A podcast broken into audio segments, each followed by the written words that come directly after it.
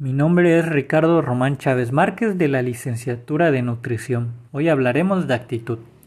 La actitud es fundamental en la vida diaria de las personas, ya que abarca la forma de actuar y el comportamiento de una persona frente a una circunstancia de la vida.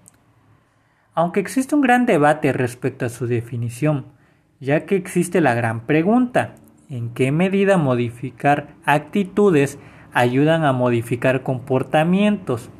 Esta pregunta lleva alrededor de ocho décadas de investigación sobre la relación entre actitudes y comportamientos, sin que se haya logrado obtener conclusiones claras. Veamos la definición de diversos autores para comprender. Matt Lard define la noción de actitud entendida como un estado de ánimo individual respecto de un valor.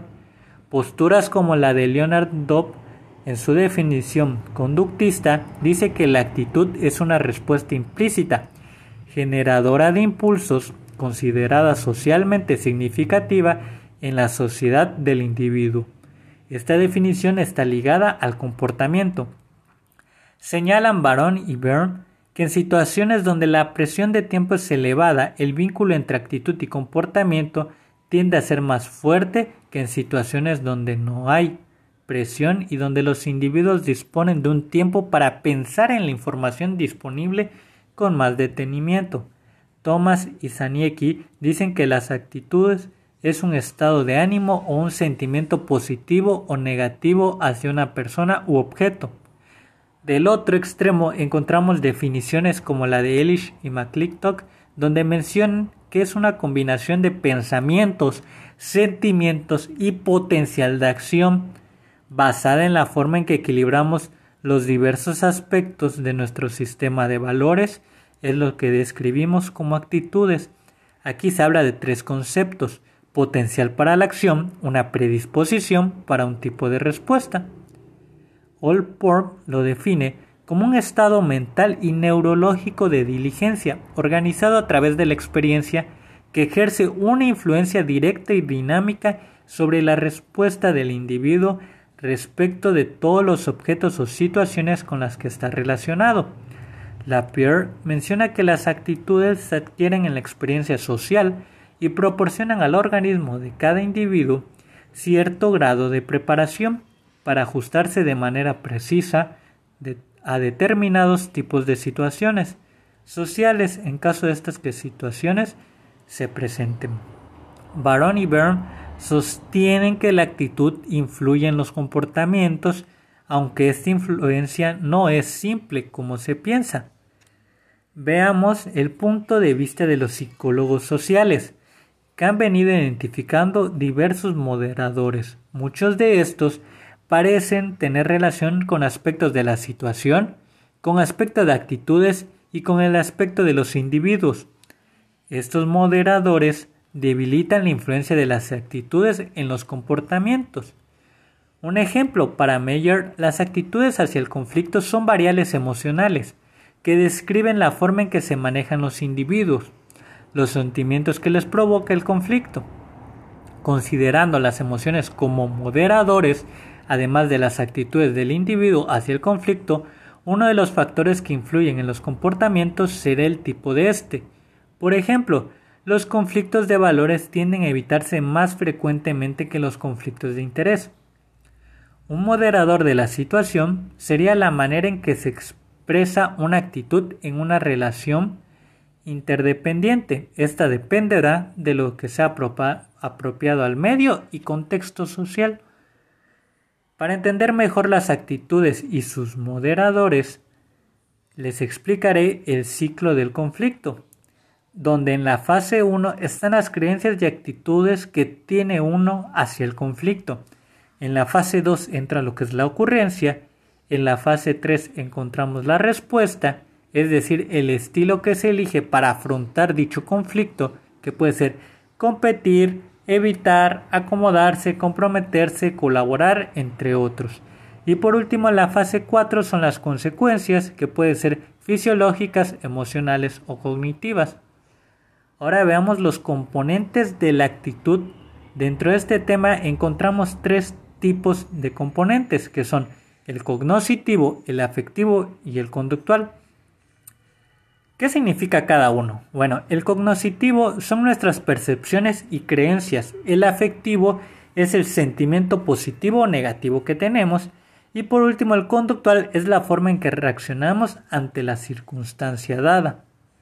Existen diferentes tipos de actitudes, pero la clasificación base es actitud positiva y negativa, y a partir de ellas se derivan otros tipos de actitudes.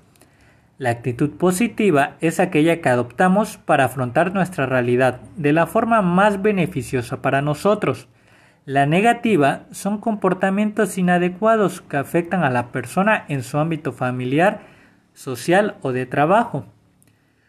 Para poder identificar si una persona es positiva o negativa, simplemente tenemos que saber las características de cada una.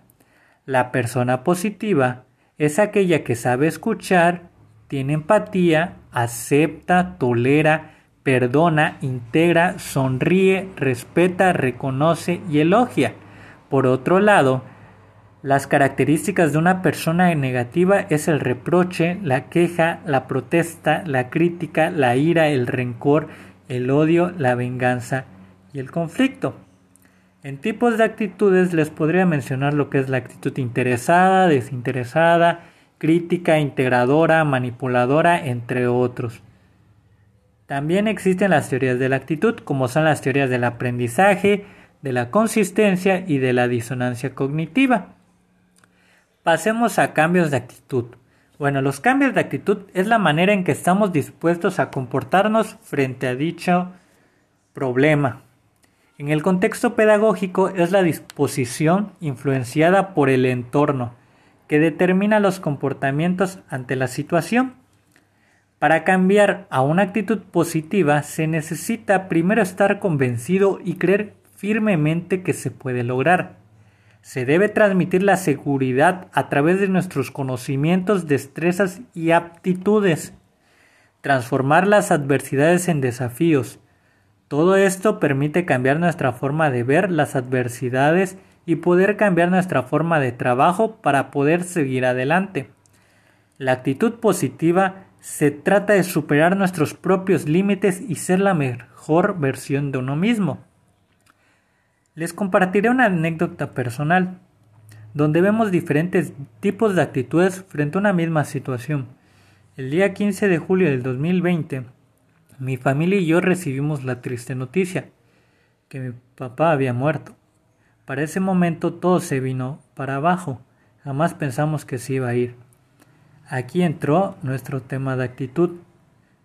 En mi familia somos tres hermanos, una hermana y mi mamá. Cada uno tomó su nueva realidad de forma muy distinta.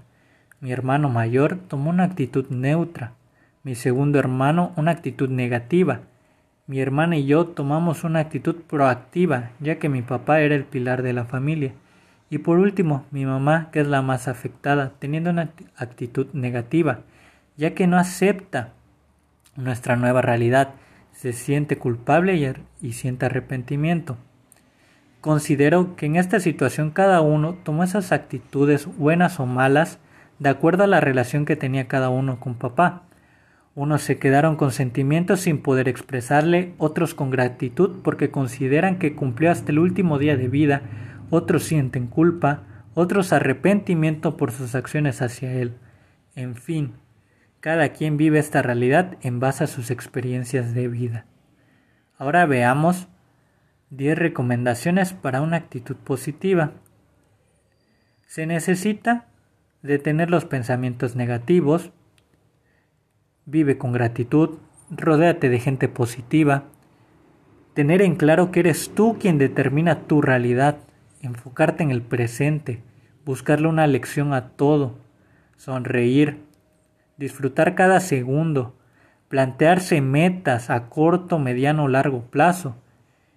Y hay que trabajar para que tu positivismo se convierta en un hábito personal. Quisiera terminar con una frase de Marco Aurelio, emperador del Imperio Romano, que decía, si te sientes dolido por las cosas externas, no son estas las que te molestan, sino tu propio juicio acerca de ellas, y está en ti poder cambiar ese juicio ahora mismo. Eso ha sido todo por mi parte. Muchas gracias.